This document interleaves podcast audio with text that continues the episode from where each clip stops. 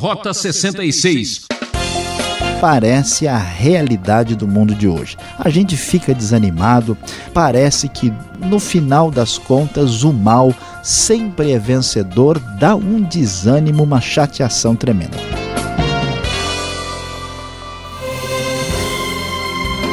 Atenção, aventureiro! O Rota 66 começa mais um estudo na Palavra de Deus para você viver em paz o dia inteiro. O professor Luiz Saião segue na série de meditações no livro de Esther. Hoje encarando uma parada indigesta. Nos capítulos 5 até 7 encontramos a rainha Esther oferecendo um banquete onde o prato principal é Amã, um homem cheio de ódio, comendo com a corda no pescoço. Tema desta aula que vai nos ensinar o que acontece com quem planeja o mal e projeta desgraça para alguém dizia o filósofo Franz Kafka. Depois de ter dado abrigo ao mal, ele não mais pedirá que você acredite nele. Incredulidade e coração duro faz qualquer um perder a cabeça. Pois é, nós estamos vendo o livro de Esther e estamos aqui acompanhando o momento difícil quando a rainha Esther ficou sabendo do plano de Amã de exterminar, de cometer um genocídio contra o povo judeu, e agora a rainha Esther tem que tomar uma decisão de comparecer perante o rei. Se ela for recebida, tudo estará resolvido, mas se o rei estiver de mau humor, qualquer dificuldade, a rainha Esther certamente terá os seus minutos contados. Pois é. Então, o texto bíblico nos diz no primeiro versículo: três dias depois, Esther vestiu seus trajes de rainha e colocou-se no pátio interno do palácio em frente do salão do rei. O rei estava no trono de frente para a entrada. Olha só, querido ouvinte, que será que deve ter passado na cabeça da rainha Esther neste momento? Imagine como é que Esther vestiu seus trajes de rainha. Quanto tempo ela demorou para se aprontar? Quantas vezes ela talvez foi e voltou? Será que está bom assim? Não é melhor eu ir dessa maneira? Qual deve ser o palpitar de uma rainha que está entre a salvação do seu povo e a morte. E ela então tem de ir, será que ela vai? Ah, como seria bom se pudéssemos fotografar o momento. Pois é. E neste momento de tensão tremenda, desse instante depende toda a continuidade histórica do povo. O texto então diz: para o alívio de toda a nação quando viu a rainha Esther ali no pátio, teve misericórdia dela e estendeu-lhe o cetro de ouro que tinha na mão. Esther aproximou-se e tocou a ponta do cetro. E o rei lhe perguntou: Que há, rainha Esther? Qual é o seu pedido, mesmo que seja metade do reino lhe será dado? Então Esther responde ao rei, pedindo que ele venha com Amã para um banquete que haveria de ser preparado. Então o rei imediatamente solicita que Amã venha para estar presente no banquete pedido por Esther, onde os três estariam ali de frente um para o outro. Assim, então, os dois comparecem ao banquete. Chegou a hora deles estarem comendo, jantando juntos. Enquanto bebiam vinho, diz o verso 6, o rei tornou a perguntar a Esther: Qual é o seu pedido? Você será atendida. Qual o seu desejo? Mesmo que seja metade do reino, lhe será concedido. E então o texto diz que Esther responde ao rei da seguinte maneira: Este é o meu pedido e o meu desejo. Se o rei tem consideração por mim se lhe agrada atender e conceder o meu pedido, que o rei e Amã venham amanhã ao banquete que lhes prepararei. Então responderei à pergunta do rei. Então Amã ficou muito feliz e contente, achando que ele receberia algum tipo de prêmio, algum tipo de espécie de promoção. E quando ele saiu dali todo alegre comemorando, viu Mardoqueu, que o deixou ainda furioso, porque Mardoqueu não mostrava nenhum respeito pela sua presença. E Amã foi para casa, falou para os seus amigos, para Zeres, sua mulher, vangloriou-se da sua riqueza, dos seus filhos, de tudo que havia conquistado na sua vida, e disse para todo mundo: Além disso, sou o único que a rainha Esther convidou para acompanhar o rei ao banquete que ela lhe ofereceu. Ela ela me convidou para comparecer amanhã com o rei. Mas tudo isso não me dará satisfação enquanto eu vir aquele judeu Mardoqueu sentado à porta do palácio real. Então, diante dessa circunstância inusitada, Zeres, a mulher de Amã, ainda, juntamente com seus amigos, lhe dá a seguinte sugestão: mande fazer uma forca de mais de 20 metros de altura e logo pela manhã peça ao rei que Mardoqueu seja enforcado nela. Assim você poderá acompanhar o rei ao jantar e alegrar-se. E Amã ficou muito feliz com a ideia e mandou fazer a forca. E o texto vai prosseguir no capítulo 6, dizendo que, naquela noite, o rei não conseguiu dormir e, assim, pediu que o livro das crônicas do seu reinado fosse trazido e que fosse lido para ele. E quando foi feita a leitura, foi relatado ali que Mardoqueu havia denunciado aquele complô para matar o próprio rei. E então, a pergunta do rei foi: escuta, o que, que Mardoqueu recebeu por isso? Qual foi a recompensa?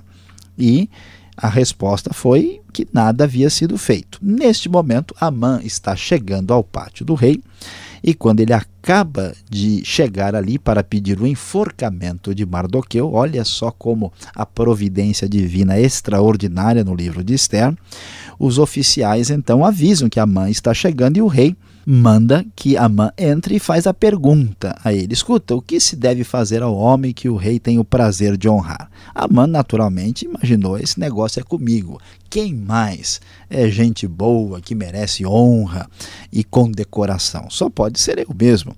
Então, a sugestão de Amã foi a seguinte: ordena que traga um manto próprio do rei e um cavalo que o rei montou e que ele leve o brasão do rei na cabeça. Em seguida, seja o manto e o cavalo confiado a algum dos príncipes mais nobres do rei, e ponham eles o manto sobre o homem que o rei deseja honrar, e o conduzam sobre o cavalo pelas ruas da cidade, proclamando: Isto é o que se faz ao homem que o rei tem prazer de honrar. Vejam só, meu querido ouvinte, quando o rei ouve isso, ele diz: É isso, tá certo, muito bem. Vai lá e faça isso com Mardoqueu, o judeu, porque ele merece receber esse tipo de tratamento. A mãe, então, indignado, revoltado, sem poder fazer absolutamente nada, faz isso e contra a sua própria vontade e contrariado traz a honra a Mardoqueu, a quem ele tentava matar. E diante disso, eh, os seus amigos e a sua mulher diz: Olha, Mardoqueu, Mardoqueu, diante de quem você começou a sua queda de origem judaica. Você não terá condições de enfrentá-lo. Sem dúvida, você ficará arruinado. Enquanto conversavam, chegaram os oficiais do rei e às pressas levaram Amã para o banquete que Esther havia preparado. Finalmente, depois desse episódio, chegou a hora do banquete. Então, quando eles chegaram ao banquete e lá já estando bebiam vinho no segundo dia, o rei perguntou de novo: Rainha Esther, qual é o seu pedido? Lembre-se, o rei repete a frase se for a metade do reino, isso lhe será concedido. Então a rainha Esther respondeu: Se posso contar com o favor do rei, se isso lhe agrada, poupe a minha vida e a vida do meu povo. Este é o meu pedido e o meu desejo, pois eu e o meu povo fomos vendidos para destruição, morte e aniquilação. Se apenas tivéssemos sido vendidos como escravos e escravas, eu teria ficado em silêncio, porque nenhuma aflição como essa justificaria perturbar o rei. O rei Xerxes, então, imagine só, pergunta à rainha: Quem se atreveu a uma coisa dessas? Onde está ele? Então Esther responde de frente ali para o inimigo. O adversário inimigo é Amã, esse perverso. Então Amã ficou apavorado na presença do rei e a rainha O rei, furioso, levantou-se, deixou o vinho, saiu dali e foi para o jardim do palácio, se afastando daquele local por um certo momento. E percebendo então Amã que o rei já tinha decidido condená-lo, ficou ali para implorar por sua vida a rainha Esther. E olha só que coisa, além do Amã ser perverso, o rapaz aqui é, como se diz na linguagem popular, azarado. Olha o que acontece com ele. Quando o rei volta do jardim do palácio ao salão do banquete, viu Amã caído sobre o assento onde Esther estava reclinada. E então exclamou: Chegaria ele ao cúmulo de violentar a rainha na minha presença em minha própria casa? A atitude de Amã desesperado, implorando aí a misericórdia da rainha, é vista aqui como uma atitude suspeita da parte de Amã. E então o rei diz: Esse, esse homem é realmente completamente desmiolado. E então Mal o rei terminou uh, de dizer isso, né, ele acaba olhando aquilo e exclama em voz alta: chegaria ele ao cúmulo de fazer isso? Ele fala isso alto. Quando ele acaba de dizer isso, alguns oficiais já saem ali com a mão, com o rosto coberto, e um deles, aí o Arbona, que estava a serviço do rei, disse: Olha, há uma forca de mais de 20 metros de altura junto à casa de Amã que ele fez para Mardoqueu. Então o rei ordenou: enforquem-no nela. Assim Amã morreu na forca que tinha preparado para Mardoqueu, acalmando-se então aí a ira do rei. Como vemos, esse jantar foi a hora quando Amã foi comer com a corda no pescoço. É, meus queridos ouvintes, é impressionante aqui. Todo mal, todo genocídio havia sido preparado e o que aconteceu é que Amã, o perverso, colheu o resultado daquilo que ele mesmo havia plantado. Nós devemos prestar bastante atenção, entendendo que a injustiça, a maldade, a perversidade nunca compensam e devem ser evitadas.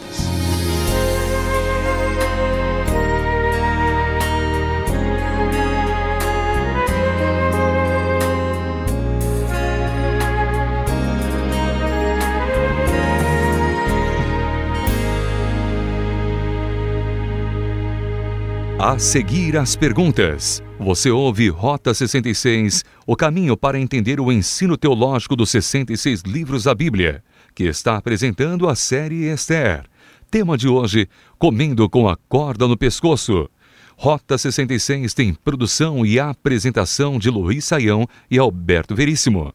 Na locução, Ricardo Santos. Mande sua mensagem para rota66 arroba transmundial.com.br ou Caixa Postal 18.113. CEP 04626970 São Paulo, São Paulo.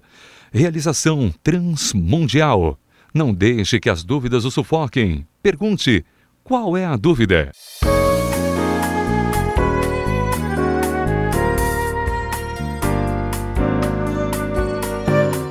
Vamos às perguntas agora. Esther capítulo 5 até capítulo 7. Professor Luiz Saião, as perguntas sobre esta passagem aqui muito intrigante. Quando Esther procurou o rei, ela não quebrou a lei do país, lá da nação persa, porque nos dias atuais fazer uma situação dessa, né, quebrar um, uma lei é meio inconveniente total, né? É verdade, pastor Alberto. O texto vai dizer, né, claramente, Esther diz, olha, eu vou comparecer perante o rei ainda que seja contra a lei. Então, o, o conflito que alguém vai ter aqui é o seguinte, escuta, a pessoa que está em aliança com o rei, tem o direito de quebrar a lei em nome de Deus? Quer dizer, se eu acho que isso aqui não deve ser feito, porque eu tenho uma convicção da parte de Deus, eu tenho o direito de fazer isso? Como é que a gente analisa essa situação? É claro que a Bíblia mesmo nos diz que nós devemos respeitar a lei dos homens. Isso está claro no livro de Romanos. Ninguém tem o direito de sair por aí fazendo o que bem entende em nome de Deus. A coisa não é assim. A questão aqui é a gente entender a importância do que está acontecendo e fazer uma classificação aqui entre aquilo que é o mal menor e o mal maior. Né? Então, se Esther se omitir, as pessoas vão morrer e é muito mais grave a morte de uma nação toda do que uma pessoa só sofrer pela própria nação. Portanto, ela quebra uma lei, ela quebra aqui uma lei que é séria e é, vamos dizer, ligada à própria cultura persa em função de um bem maior. Da mesma maneira, se eu estou com uma pessoa no carro que está a ponto de morrer, que está sangrando e precisa ir para o hospital, eu chego no sinal, está vermelho, ah, eu não vou passar porque é contra a lei, a pessoa morre. Então é necessário o bom senso e a gente sempre deve seguir a lei, né, a perspectiva, a ideia de vamos dizer assim, preservar o bem maior e às vezes você acaba quebrando uma lei menor para favorecer uma lei maior, mais importante da vida. Agora, a rainha Esther, ela conseguiu uma audiência com o rei, no capítulo 5. Aí ela tem um problema enorme para resolver e ela adia a situação, marcando uma outra data, no outro jantar, lá no capítulo 6, para resolver a situação. A questão era de uma urgência tamanha e ainda ela fica fazendo, cozinhando galo. Olha, vamos jantar então amanhã, vamos marcar uma horinha. Por que ela está demorando tanto? Pois é, pastor Alberto, essa é uma questão interessante. Alguém vai até imaginar, será que Esther gosta tanto de cozinhar que ela quer fazer um segundo jantar aqui, né? O que que houve, né? Será que ela é de origem italiana, na verdade, quer comer pela segunda vez? Não, mas é, na verdade o texto não revela pra gente, né? O que é interessante é que, ah, e, e, literariamente falando, isso cria, assim, uma expectativa tremenda no texto. A pessoa pensa que, né, já está com água na boca na hora do primeiro jantar, opa, pera um pouquinho, mais para frente é que a coisa vem. Então isso tem uma função literária importante no texto. Agora, talvez a razão mais importante é que o texto está mostrando para nós como Esther é uma pessoa surpreendente. O que a gente esperava de Esther? uma pessoa problemática, porque ela não teve família. Uma pessoa vulgar, uma pessoa muito, vamos dizer assim, eh, simples, porque é jovem, é uma moça que entende de cosméticos, mas ela vai mostrando a sua firmeza de caráter e um autocontrole impressionante. Então, Esther tem um tato semelhante, ela percebeu pelos movimentos que era melhor marcar uma segunda rodada. E ela então estava no controle, no domínio da situação, mostrando aqui uma firmeza de caráter. É por essa perspectiva que nos parece mais sábio entender a demora de Esther hum, diante da questão tão urgente. Agora, o capítulo 6, lá no verso 13, a mulher de Amã, a dona Zeres, ela afirma que não se pode enfrentar os judeus Professor Sayão, de onde ela tirou essa ideia? É, é, surpreendente, né? Porque, assim, é ela mesmo que deu a ideia de fazer a forca. Então, ela mesmo não sabe, né, para que lado a coisa vai. Ela está meio confusa. Mas o que, que acontece? Os judeus, assim, têm algum poder especial? O que, que houve aqui? De onde ela tirou isso? O que, que, o que, que aconteceu? A questão é que a história dos judeus ela é repleta de grandes livramentos, né, de grandes bênçãos da parte de Deus e que foi marcando a história antiga. Então, o que, que acontece? Há uma fama entre os judeus de que o Deus deles é muito forte, que eles têm um Deus muito poderoso. E isso é trabalhado aqui. É muito provável que essas Eres deva ter conversado com pessoas que tinham informação, quer seja legítima ou distorcida ou aumentada e modificada, e ela, vamos dizer assim, tremeu na base. Ela disse: Ih, nós vamos ter problema.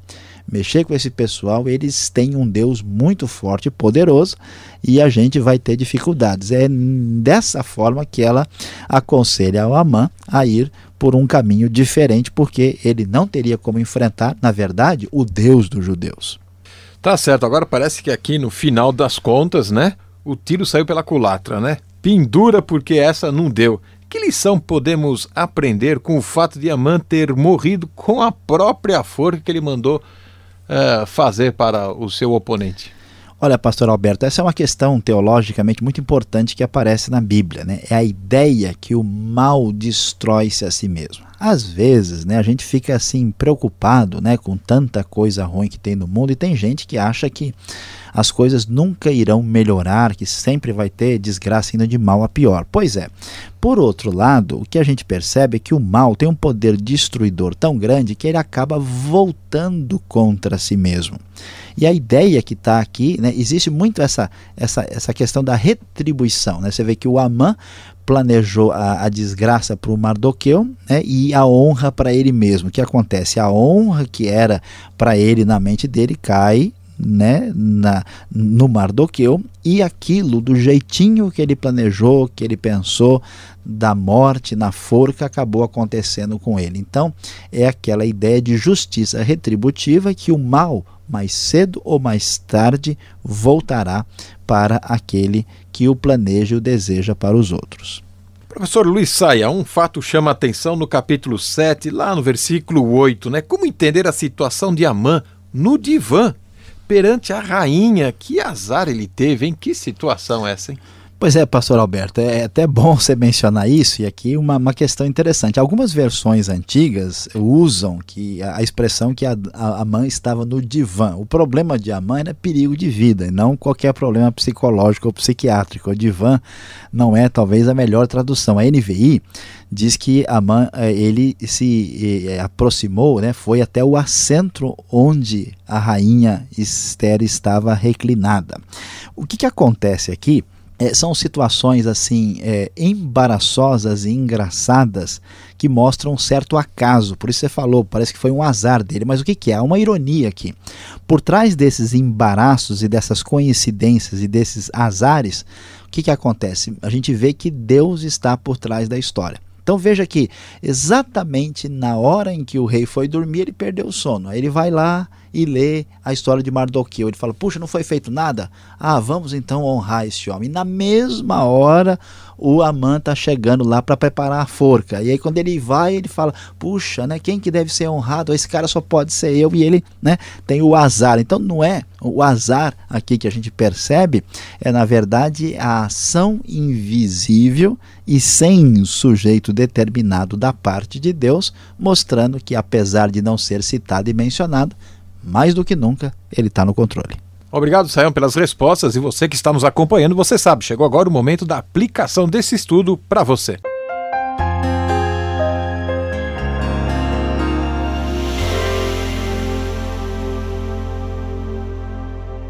No Rota 66 de hoje, nós lemos e estudamos o livro de Esther, capítulos de 5 a 7. Ah, o nosso tema foi comendo com a corda no pescoço. É isso mesmo. Não, não, não.